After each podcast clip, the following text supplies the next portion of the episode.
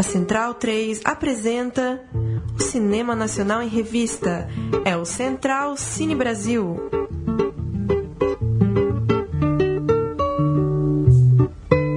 Olá, amigo ouvinte da Rádio Central 3, como vai você?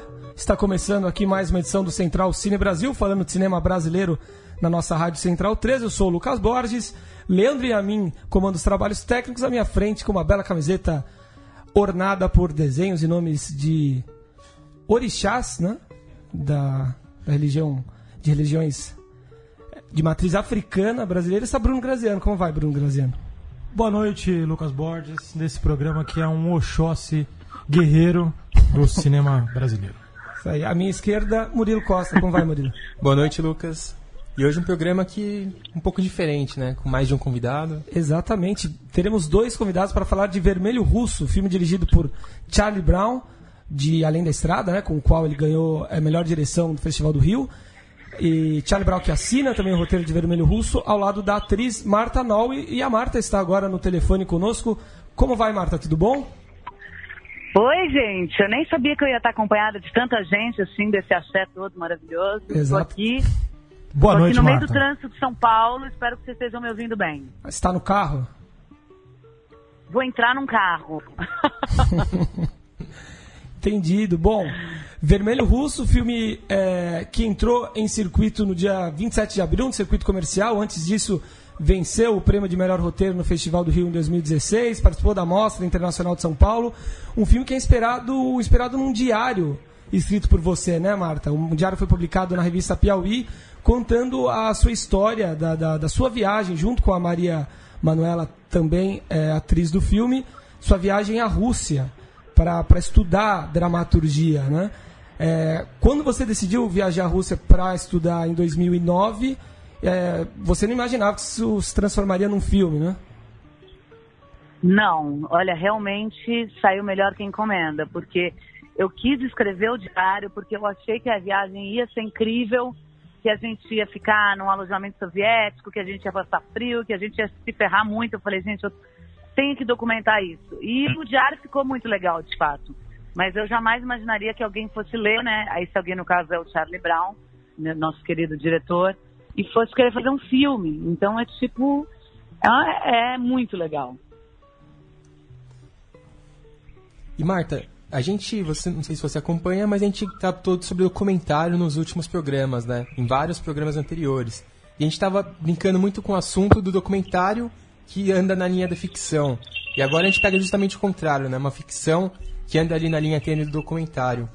Queria saber como que é interpretar uma versão de você mesma e tá dentro de uma história que você já viveu anteriormente. Como que é isso na sua cabeça? Olha, é uma loucura na cabeça da gente. É, Você tá me ouvindo? Tô, tô ouvindo sim. Tá. Eu, quando cheguei na Rússia, eu dei uma pifada, assim. Primeiro porque a gente começou a reescrever o roteiro enquanto filmava, porque a gente chegou lá e começou a achar que as coisas não estavam exatamente fazendo o sentido que elas deveriam, entendeu? E como o filme tem essa, essa coisa do frescor, de pegar um momento, uma vivência, e- e- e a gente achou que a coisa estava cristalizada, algumas partes do roteiro não estavam funcionando. Então a gente começou a reescrever esse roteiro. Foi uma loucura. E nesse meio tempo eu comecei a falar, bom, então eu vou fazer, eu tô fazendo eu, tô fazendo eu 10 anos atrás, tô fazendo outra pessoa, mas que tem meu nome. E aí eu, eu a, a saída que eu encontrei foi pensar numa versão clownesca de mim, sabe? De mim mesma, uma versão de clown, daquele clown mais mais mais naif, mais ingênuo, mais bobalhão.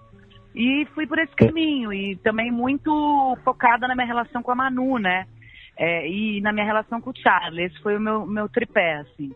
E foi muito legal. Agora, fazer uma história que é minha e ter o olhar de roteirista me exigiu um distanciamento e um desapego, porque o Charlie às vezes falava assim, não, essa cena aqui é uma porcaria. Eu falava, não, não, Charlie, não é uma porcaria, essa cena da minha vida, como assim é uma porcaria?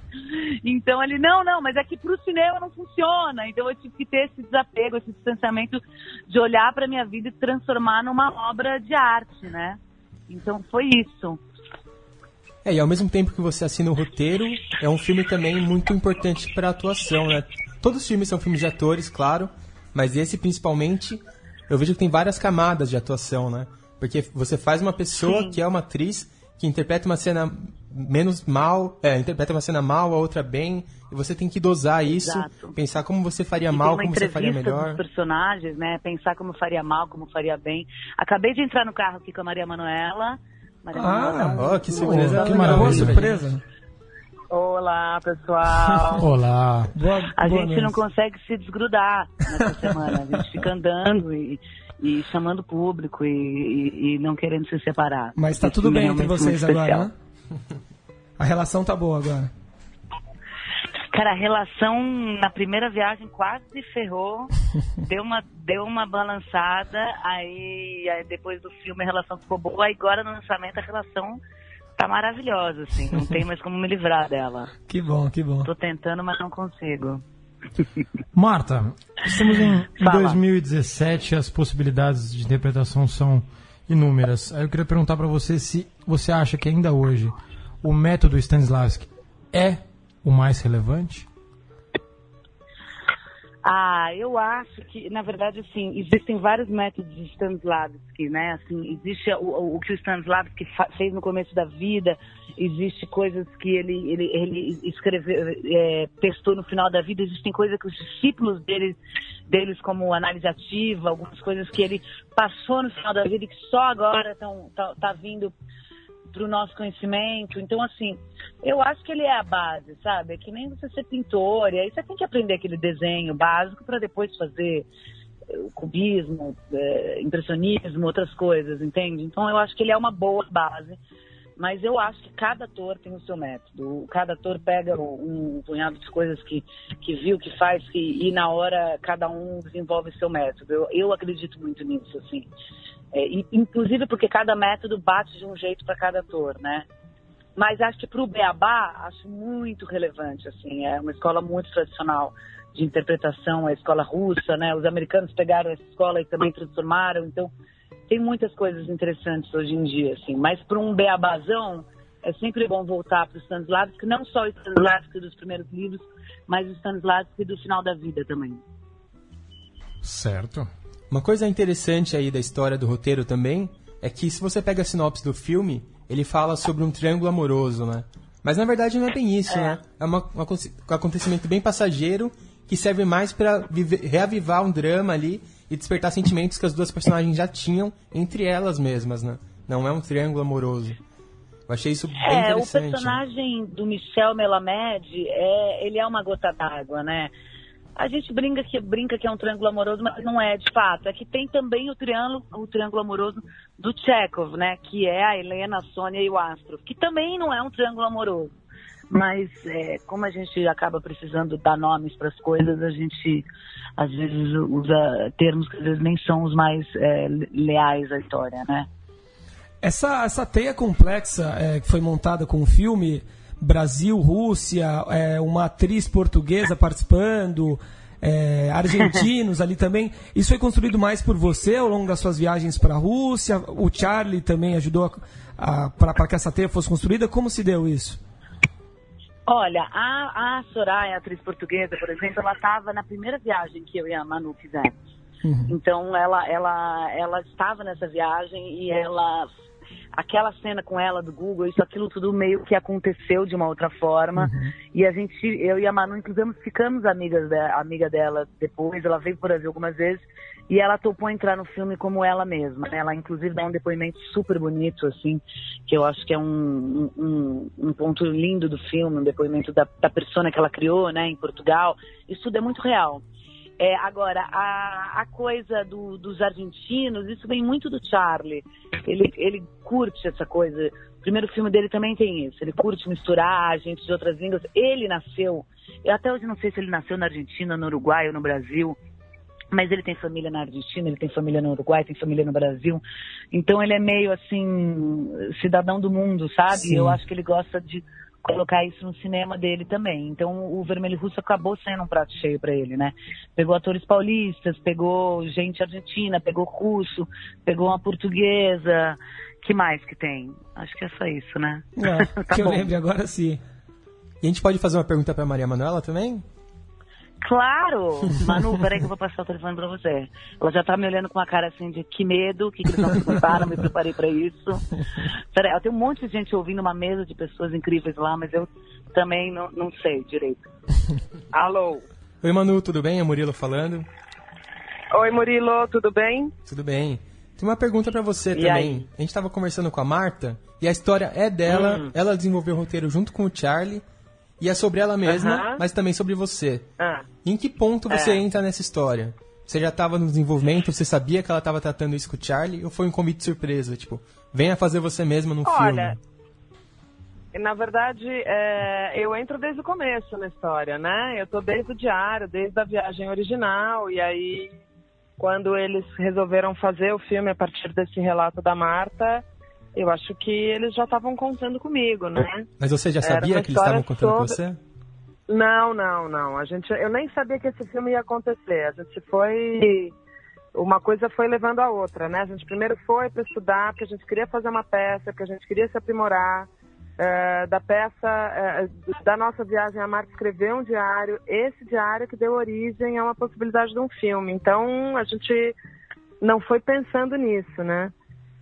É, mas óbvio, como o filme é muito pessoal, conta a nossa história, não, não teria seria muito esquisito se eles chamassem outra atriz para fazer, porque é um é um relato, né? Sim, sim. É, Manu, a Marta. Prometemos pra Marta que a conversa seria curta, pra, pra gente não atrapalhar a viagem de vocês aí. Então, muito obrigado pelo filme, obrigado pela participação surpresa. E se puder passar pra Marta, pra gente mandar também nosso abraço pra ela. Maravilha. Agradecemos. Obrigada, Murilo. Obrigadão, hein? Obrigada, Assistam Manu. Vermelho Russo. Já assisti, vou mas- chamar a Marta. Mas vamos assistir de novo. Maravilha. Eva, peraí, um beijo. Oi. Oi, Marta. Muito obrigado pela participação, parabéns pelo filme e boa sorte na carreira. Cá, muito obrigada, adorei dar a entrevista e, e infelizmente não pude estar aí sentada com essa turma, mas estou muito feliz de ter participado e que a Manu entrou assim meio, meio de última hora, Boa foi surpresa. ótimo. E assistam o filme e é isso aí. É isso aí. Vamos falar com o Charlie agora. Obrigadão pela presença, pela participação. Oba! Obrigado, Marta. Obrigado, Marta. Valeu, gente. Beijo. Tá aí, uma surpresa. Então vão ser três entrevistados no programa hoje, se É, tudo der certo a gente Charlie. não contava. hein? Que maravilha. Mas, cara, eu perguntei quando a- brincando quando as duas é, entraram juntas no táxi como estava a relação, porque, como você disse, né, não é bem um triângulo amoroso. É, existe aí a entrada do, de uma pessoa, né? Do, do, do ator cujo nome me esqueci agora, O Michel. o Michel, exatamente, é, que acaba é, trazendo à tona aí um, um conflito que, que já existia, né? É, e não é nem que elas as brigam duas. por ele. Você percebe que tem um, um sentimento ali que tá guardado há muito tempo e que só vem à tona mesmo. narcisismo por parte da, da Maria Manuela, uma, uma certa fragilidade, né? uma fraqueza por parte da Marta, enfim. Mas muito interessante mesmo e como, e como flerta toda hora com o real e com, com o falso o filme, né? Temos o Charlie na linha? Tô na linha. Olá, Charlie, tudo bom? Muito barulhento, não? Não, tá, tá ótimo. Nos ouve bem também? Perfeitamente. Obrigado por ter nos atendido. Acabamos de falar com a Marta e também com a Maria Manuela, que as duas estavam juntas. Ah, que ótimo. Pois é, pois é. E agora vamos conversar um pouco com você para falar sobre Vermelho Russo, esse filme bastante especial, bastante único, né? Como foi é, lidar e estabelecer todas as relações para que o, o filme fosse feito na Rússia, com atores russos, profissionais russos? Como é que se deu isso? Qual- quantas dificuldades você teve que enfrentar para fazer esse filme acontecer? Nossa, foi bem, foi bem complexo isso, mas é engraçado porque você fica tão focado em, em superar esses desafios todos que no final você acaba não, não- nem sabendo como aconteceu. Parece meio místico isso, mas é verdade. E a gente foi indo também, né? Foi meio no impulso. Eu acho que as pessoas foram se, se encantando. Era tão inusitado para eles quanto é para nós, né? Como pra gente é, nossa, um filme na Rússia, pra eles eram os brasileiros aqui na Rússia, que coisa estranha. Então as pessoas tinham um certo carinho pelo pelo projeto, acho que era muito diferente, uma oportunidade de estar em contato também para eles com uma cultura muito diferente. E as pessoas iam se somando ao, ao projeto, né? E o filme traduz esse estranhamento inicial, né, de estar num país tão diferente, com uma cultura tão diferente, e tem um olhar curioso ali sobre o país, né? Eu queria saber uma curiosidade, se ele foi feito hum. com autorização nos metrôs, nas ruas, ou se vocês gravaram escondidos.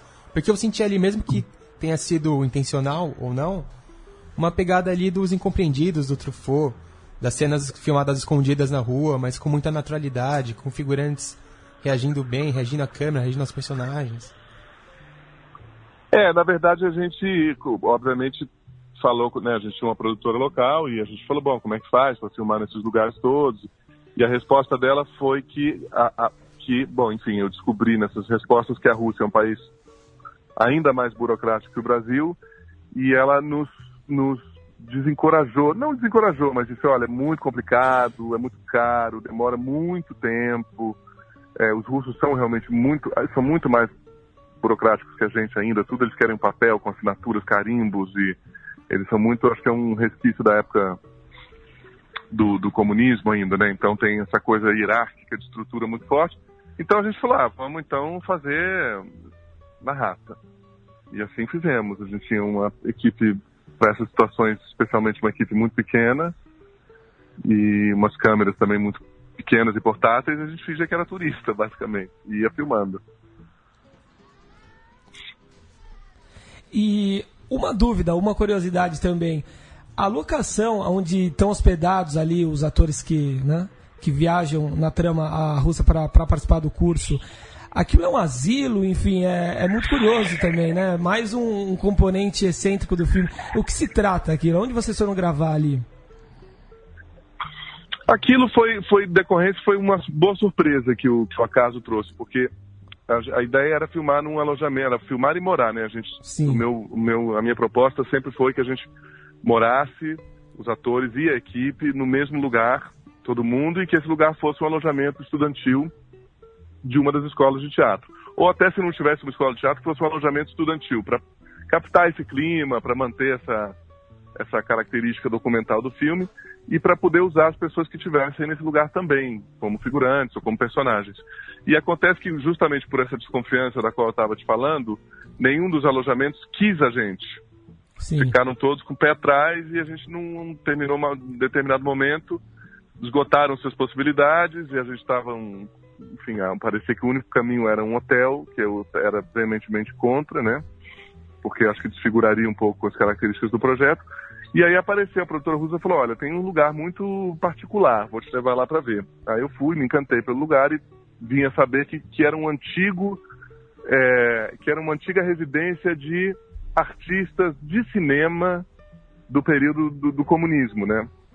Uhum. Como se passaram muitos anos da queda do muro, já, já era uma coisa meio desfigurada, não era mais isso. Era um peda Ainda tinham algumas pessoas morando ali desde aquela época, os velhinhos e tal, os artistas aposentados, mas também tinha um pedaço que era uma clínica de fisioterapia, um outro pedaço era um hostel.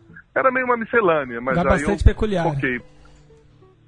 É, para os propósitos do filme eu, eu deixei só a parte de que eram retiros artistas, porque uhum. achei que dava uma dimensão outra, né, para essas pessoas que estão indo estudar teatro no começo de uma carreira, de repente estarem rodeadas por pessoas que já estão no final da, da carreira, da vida, né. Sim. Eu, eu, conversava, a gente conversava com a Marta agora há pouco e ela falava sobre essa característica é, cosmopolita do seu cinema, né? No Além da Estrada, isso já se apresenta, né? O, o Esteban, que, que aparece como um diretor ali, interpretando de certa forma você no, no Vermelho Russo, também está no primeiro filme. É, é uma característica muito única do seu cinema, né? Que você faz parte de, de extravasar, né? Ah, que legal ouvir isso. É, eu, eu gosto dessa na verdade, acho que o, o, que tem em comum bastante entre os dois filmes é que os protagonistas de ambos os filmes são personagens fora do seu. São personagens numa viagem, né? No caso deles, era um uruguaio e uma. Perdão, era um argentino e uma belga no Uruguai, e nesse caso são brasileiros e outras nacionalidades, né? Latinos e portugueses na Rússia. Eu gosto dessa. desse lugar de um personagem que está fora do seu entorno, né? Desse deslocamento que que resulta disso e a maneira como esses personagens ficam mais vulneráveis, ficam mais sensíveis de alguma maneira. Então acho que isso acaba unindo e, e por isso dá uma característica de você chama cosmopolita que eu acho que é uma coisa meio da, dos dias de hoje, né, contemporânea, assim, muita gente migrando de cá para lá, indo de cá para lá e Bacana. mudando, de, de, de- indo atrás das raízes ou fugindo delas, né. Sim. É, Charlie, aproveitando que você falou aí sobre o acaso e como você usou isso no filme, eu queria saber um pouco sobre como foi trabalhar com material que é real, que vem de um diário, com os personagens, a maioria deles também que estão na história real, interpretando versões deles mesmos, e você ali meio que de intruso nisso tudo, né? Você que chegou depois, o pessoal já tava, já tinha feito parte disso. Como foi chegar nessa história, desenvolver o roteiro junto com a Marta? O que você achou do projeto inicialmente? E como você entrou nessa história e assumiu a direção?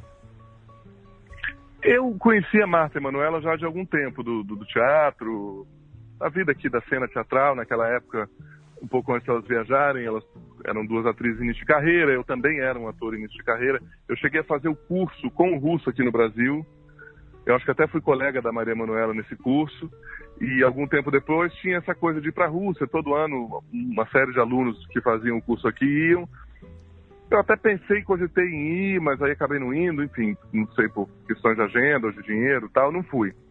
Quando elas voltaram e eu li o diário, eu fiquei muito encantado. Talvez até fiquei mais encantado ainda, porque o diário fez um certo sucesso, era, era um texto realmente bom, a Piauí acabou levando o texto para Flip e tudo mais. Mas eu tinha o bônus de conhecer os três personagens principais, que eram as duas e o professor, né? Então eu me encantei muito pela história, mas demorou um tempo ainda para eu me dar um clique, falar, nossa, isso dá um filme. Eu não lembro exatamente quando foi, mas algum tempo depois, um dia, eu falei, pô, esse, eu acho que essa história daria um filme dentro dessa linguagem que me interessa, dessa intersecção entre o cinema de ficção e documental, além de uma série de outros aspectos ali, de temas e um certo tipo de humor, essa questão do deslocamento da qual eu falei, e a própria Rússia, né, que ser um lugar tão ah, longe de qualquer vínculo, né, meu, ah, tudo isso junto pareceu um pacote completo. E aí foi quando eu liguei para Marta e ela topou imediatamente a ideia, que sem, ela, sem elas duas topando não tinha filme. E aí a gente foi, entrou nesse labirinto de tentar, né, de ficcionalizar uma coisa que era baseada na realidade, que aí virava uma ficção, mas aí ao mesmo tempo era- eram elas fazendo, então isso trazia de volta para a realidade, enfim, essa espécie de jogo de espelhos entre a realidade e a ficção. Foi feito em etapas, né? Foi primeiro no roteiro, depois a gente filmando, a cada, a cada parte do processo a gente ia burilando isso e tornando tudo mais confuso e mais divertido, eu acho. É, você já falou um pouco, falou que chegou a fazer o curso e tal, mas eu queria saber um pouco sobre sua. Como que é a sua relação com o teatro. Porque o filme tem muitas camadas, né? Como você falou, o cinema, o documentário. E tem o teatro muito forte também, né? É uma investigação ali do Sim. teatro e da atuação das atrizes, da vida delas. Então eu queria que você falasse como que foi entrar nesse mundo do teatro pra você, se você já tinha muita familiaridade, se foi uma coisa nova. Qual foi o dia que você decidiu que o filme valeria a pena nessa- dentro dessa pergunta do Murilo? Olha, eu, eu comecei a minha, a minha digamos, meu, meu interesse pelo mundo artístico, etc e tal, nasce no teatro, quando eu era adolescente. Fui fazer teatro, fiz um tempo teatro, aí quando fui fazer faculdade fiquei um pouco temeroso de estudar teatro, achei que, achei que era uma carreira perigosa, podia ia viver do quê? Aí tive a brilhante ideia de fazer cinema, né, como se fosse mais fácil. Mas enfim, aí eu fiquei ali de alguma maneira muito próximo, né? O cinema e o teatro. Aí quando eu terminei a faculdade, eu fui trabalhar um tempo com cinema, me desiludi um pouco. Voltei para o teatro, voltei a estudar, aí fui estudar teatro, que eu não tinha estudado até então. Trabalhei um tempo como ator profissional. Aí depois voltei para direção, fiquei um tempo fazendo as duas coisas. Hoje em dia eu não, não atuo quase nunca. Não sou muito, assim, não me considero um, um grande ator, nem, nem, nem perto disso. Mas eu acho que também isso foi um, das- um dos motivos que eu me interessei pelo projeto, né? Porque tinha essa, essa, eu tinha um interesse em entrar nesse assunto também, né? Eu acho que é um assunto fascinante porque o ator é uma profissão que todo mundo conhece, talvez seja mais uma das profissões mais famosas, né? Todo mundo vê os atores, conhece os atores pelo nome, reconhece atores e tal, mas ninguém sabe muito bem, ninguém não, digo, a maioria das pessoas não tem noção do que faz um ator ser um ator, um bom ator, como é que é o processo, o que, que ele estuda, o que, que leva um ator a ser ator, nada, né? É um grande mistério. E mesmo você estudando e conhecendo, continua sendo um mistério. Por que, que um bom ator é um bom ator? Por que, que a gente gosta mais de tal ator do que do outro? é, é, uma, é um ofício muito misterioso mesmo dentro do meio artístico. Então, esse tema também me atraía muito e, e eu acho que o filme não, não vai desvendar essas questões, mas de alguma maneira ele é como se fosse um buraco você olha através da fechadura, né, e enxerga ali, dá uma espiada um pouco nesse universo que é tão fascinante, né. Legal, Charlie. Eu, eu não consegui ver, eu fui o único aqui no, que não consegui ver o filme ainda, infelizmente. E, mas eu pretendo pegar a sessão das 7h40 ou 7h20, se não me engano, no, no Cine Belas Artes, 7h40. né? Qual- Quais são as outras, outras salas aqui em São Paulo? Pra, Itaú, da pro pessoal Augusta, que assistiu né? o programa dá tempo de assistir ainda. Na telona. Tá na, eu não sei os horários, mas tá no Reserva Cultural, no Frei Caneca, no Espaço Itaú Augusta e no Belas Artes. É, Itaú Augusta, eu lembro que é às 7, o Belas Artes 7h40, o Reserva e o Frecaneca não, não, não sei de cor. Mas a gente passa o serviço daqui Eu acho que eles têm um horário mais tarde. assim, É, um dos né? dois deve Sim. ter um horário às nove, nove e meia. Mas fica nesses cinemas durante toda essa semana, pelo menos, certo?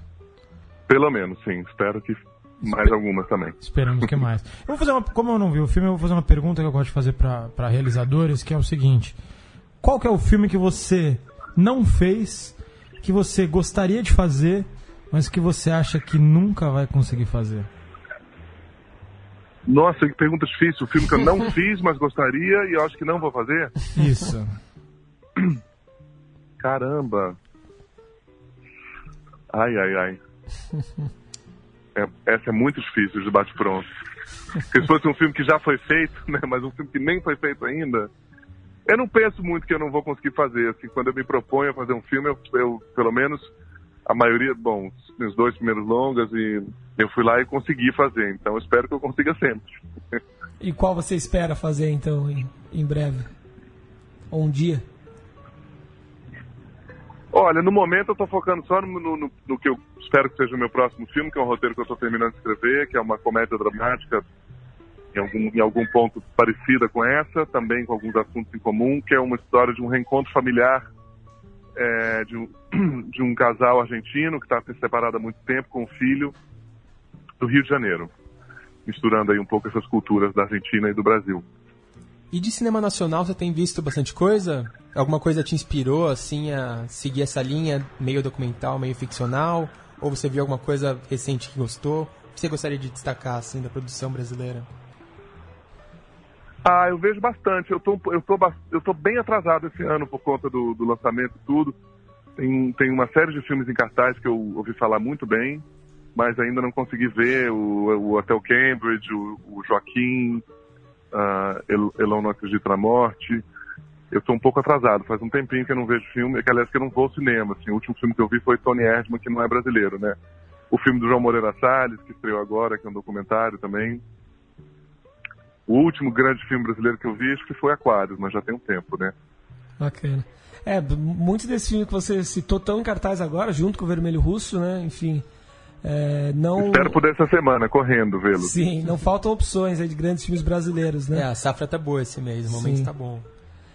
Charlie, é, muito, obri- muito obrigado pela participação, obrigado por ter nos atendido, parabéns pelo Vermelho Russo e boa sorte nessa empreitada com o filme.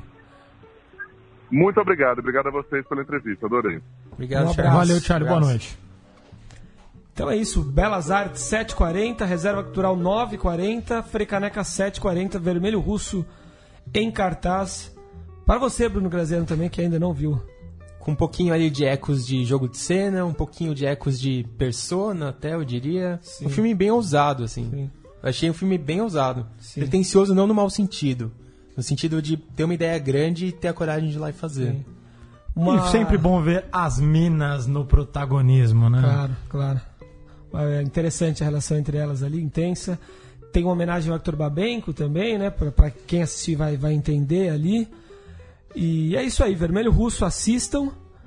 Agora é hora de acompanharmos uma interpretação de um, um dos participantes do programa. Bruno Graziano trouxe hoje um texto de sua autoria. Uma crônica, Graziano? Seria uma crônica? Uma crônica, uma crônica auditiva aqui. Vamos experimentar. na qual você vai emaranhar aí diferentes filmes, referências do cinema nacional, junto com o nosso glorioso programa.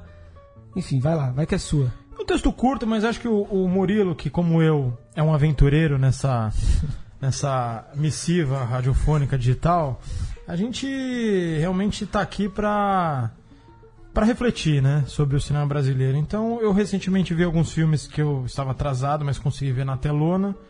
E bolei aqui uma, uma ideia. E a gente é cineasta e se mete a escrever de vez em quando, né? Posta ali no blog, faz um textinho. Escreve muito bem, por sinal. É bom, é bom, é a materialização da coisa. Então vai lá. Vamos lá. Assistindo o melhor cinema brasileiro produzido nos últimos 120 anos, o Central Cine Brasil atingiu neste abril passado a marca de 50 programas no ar. Não, não faltando frise. Pois diante de tal petardo, sinto a necessidade da exaltação.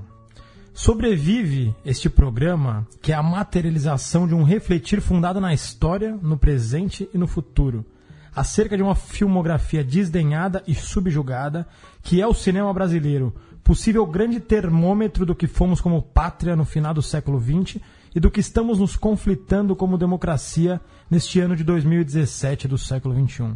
Terceiro mundo chique, colonizado e embadernado. Rompamos urgente com o século rompamos urgente com o século do pensamento e busquemos nossa capacidade racional de transformação dentro do caos sul-americano, nosso cordão umbilical inquebrável. Pois bem, creio que nenhum outro meio de comunicação no mundo disponha 100% de sua energia em cobrir a produção nacional, dando voz a realizadores e a uma ousadia verossímil que são alguns dos lançamentos recentes. Esse é o Central Cine Brasil. É preciso ressaltar o pioneirismo de Lucas Borges e Paulo Júnior, esgrimeiros da notícias e iniciadores deste acontecimento, além do amparo paternal de Chico Patti, Leandro e a mim, maédios, maestros da mídia libertária chamada Central 3. É preciso ressaltar que Pitanga, filme, de, filme do Beto Brandt, que está vivo, a gente tem que parar de falar D. D é quando D morre. que é do Nordeste e não fala D. Não, o, D, o, o pernambucano tem que estar liberado, lógico, É. uma questão linguística. Geográfica. Mas o Pitanga do Beto Brandt, da Camila Pitanga, que fala da história preta do Brasil, a maior, protagonista como fato, ignorada como burrice, e fala também sobre a história da arte pós-segunda guerra, que reconta suas antigas capitais, Salvador e Rio de Janeiro, através do infernizado, do embadernado Antônio Pitanga, que, junto com o Grande Otelo, são os grandes atores negros da história desse país e talvez um dos grandes atores negros da história do mundo. É documentário para ser visto e revisto, é aula de memória, de entender que homenagem se faz com gente viva. Nós, os gritantes dos filhos da puta, os murmurantes do eu te amo, temos que aprender a elogiar em vida. É preciso ressaltar que Martírio não é só um filme. Filmes começam e logo acabam. O martírio indígena já existia antes e seguirá existindo para sempre. Mas é preciso mostrar, é preciso escancarar, porque Martírio, obra-prima do Vicente Carelli, nunca é bom sempre é bom ressaltar, é cinema que acontece de década em década, que surge psicografado em limites, em aruandas, em garrinchas e as, e as alegrias do povo, em greves do ABC, em Diz, em Ilha das Flores, em Serras da Desordem, em cabras marcados para morrer. Martírio assume suas quase, sua quase, três, suas quase três horas como um grito urgente e necessário que deve ser visto em televisão aberta, horário nobre, como um Titanic documental tupiniquim, como com Kátia DiCaprio Abreu empurrando cruelmente Kate Kaiowá Winslet para o mar de tubarões agrocretinos. Um final cinema novista e atual. Martírio é maior que o próprio cinema. E é preciso ressaltar o filme de Helene Café, da Helene Café. Era o Hotel Cambridge, confusão precisa entre o documentário e a ficção, precisão confusa entre os limites da chamada ética cinematográfica que se agarra na filosofia tardia para ditar o que vale e o que não vale. Filmar com atores reais dentro do ambiente de suas próprias locações. Querem mais cinema do século XX que isso? Acabou a beleza estética por si só. Filme bonito é o caralho. É cinema plugado no que há de importante, no social brutal da nossa existência. No esquecer de nossas babaquices diárias, no embriagar de uma poesia que também é ópera e também é dança, mesmo que já tenha sido fundamentada apenas na literatura e no teatro. O filme de Helene Café é o que acontece, Caetano Veloso já cravou. Eu gosto do que acontece. A sessão Vitrine Filmes é um barato, golaço de distribuição, mas é pontual. O projeto a longo prazo é burocrático e não ocorrerá enquanto o PIB brasileiro não voltar a crescer mais que 3% ao ano. A vida é curta para esperar qualquer coisa de qualquer governo. A revista Exame que fica encalhada. O papo está nas esquinas e o cinema brasileiro também. Nunca se falou tanto de nossos filmes. É o VOD, dirão os otimistas da revolução digital. Eu digo que é a resistência. Eu vivo do encontro com a galera. O cinema brasileiro é o melhor cinema do mundo e este programa é necessário. A vida não basta e só nos cabe aceitar esta causa perdida. Conflito, conflito e mais conflito. É isto ou tédio? E Belchior, o velho Belchior, se aqui presente, urraria rouco a verdade absoluta. Eu quero que este canto torto, feito faca, corte a carne de vocês. Bravíssimo. Isso aí. Bravíssimo. Muito bom. Nosso Glauber Rocha, é, Bruno Graziado, claramente inspirado né, no estilo literário de Glauber Rocha. E, um, muito um- bom, muito um bom. tomzinho é lá Nelson Rodrigues Também, também, outro- Graziano sempre outro elemento, nessa né? fonte. Difícil e falando fugir dos dois grandes, óbvio, né? Lulante, né? Que o cinema nacional ele retrata o Brasil e ele é uma forma de descobrir o Brasil, tanto pra quem faz quanto pra quem assiste, né? Você vê o seu país na tela ali é uma experiência Sim. única. É, e é o que, o que você fez, né, com, com Largou a Bo com as Botas, com o Acre Existe, com o seu novo filme também, futuro filme. E O que estamos buscando fazer, uma série de cineastas, mas o que Sim. me trouxe esse texto realmente foi o Pitanga. foi o. Como que um ator consegue contar a história do país, cara? E consegue. Confesso que das referências que você usou é o único, único filme que eu ainda não assisti, tô, tô muito, muito curioso pra ver. É, é uma aula, é uma aula, é uma aula, é uma aula. Tomara que, que consigamos entrevistar o Beto ou a Camila aqui, porque Estamos na luta, né? Ah, e o Beto aí que é um dos grandes nomes da retomada, né? O cara vem inventando e filmando muito bem, coisas Muito muito bem. diferentes. Que é um cara que tem um Invasor. estilo próprio ao mesmo tempo que ele é muito maluco e faz É. cada vez uma coisa. Eu, eu ouviria as piores notícias, né? O que mais? Seus Lábios, que é o filme onde ele filmou pela primeira vez a. Camila Pitanga, que deve ter surgido essa relação e esse Sim. convite. Mas o Pitanga, que Paulo já crava como uma grande cinebiografia da- do século no Brasil, e se você comparar mesmo, se você perder a caretice de achar que Tim Maia e Elis, por exemplo, Hum, que são não. ficções, é uma coisa, e Pitanga e o, e o- e o Guarnieri, por exemplo, é outra, se você Ficar tudo no perder... mesmo balaio? coloca tudo no mesmo balaio, realmente vai ser difícil, um é difícil lembrar de um filme tão assertivo. O filme tem praticamente todos os nomes notáveis do Rio de Janeiro e da Bahia nos últimos 60 anos. E com o Pitanga jogando capoeira, com o Pitanga é, flertando com as antigas namoradas, refletindo sobre o passado preto, sobre o futuro preto, sobre, sobre a inclusão, do, o início da inclusão do negro no, no teatro, na música e no cinema e com, com muito bom humor, com muito alto astral e não deixando de ser combativo e, e tirando de todos os entrevistados que sempre coloca aí Paulinho da Viola, Chico Buarque, Caetano Veloso, Gilberto Gil, é, Ruth de Souza, você, coloca, tem mais de 40 artistas notáveis no filme sem deixar nenhum em qualquer estandarte. O filme realmente é uma aula de, de como fazer um documentário assim. É bacana aí seu, seu saudão do, do, do que tá rolando, do que rolou de, de grandioso no cinema brasileiro recente. E eu concordo com você, modéstia à parte, quando você disse que, que o nosso programa é essencial, né? É, já vão mais de 50 programas aí trazendo sempre um, um realizador, um, um, um diretor nacional que tem pouco espaço, né? Que teria pouco espaço além daqui. E eu acho que a gente tem muito, ainda, ainda muito chão ainda para e muita gente para trazer e, e muito filme para para debater aqui. Incluindo o Pitanga aí, fica Incluindo o desafio de Pitanga. tentar conseguir alguém. Que sigamos por muito tempo nessa nessa caminhada. Avante. Vamos para as notícias, encaminhando para o final deste programa. Especialmente, o desenhista Maurício de Souza está selecionando crianças de todo o Brasil para interpretar Mônica, Cebolinha, Magali e Cascão. Essa é a primeira vez em mais de 50 anos, desde que foram criados os integrantes da Turma da Mônica, que eles sairão dos quadrinhos. Sairão para uma trilogia nos cinemas, em cada em osso ou live action. Os interessados em atuar no filme, intitulado Laços, podem se inscrever gratuitamente pelo site turmadamonicaofilme.com.br até 15 de maio. Bruno Graziano seria o Cascão nessa, né? Murilo e Leandro Yamin brigando pelo posto de Cebolinha. Cebolinha.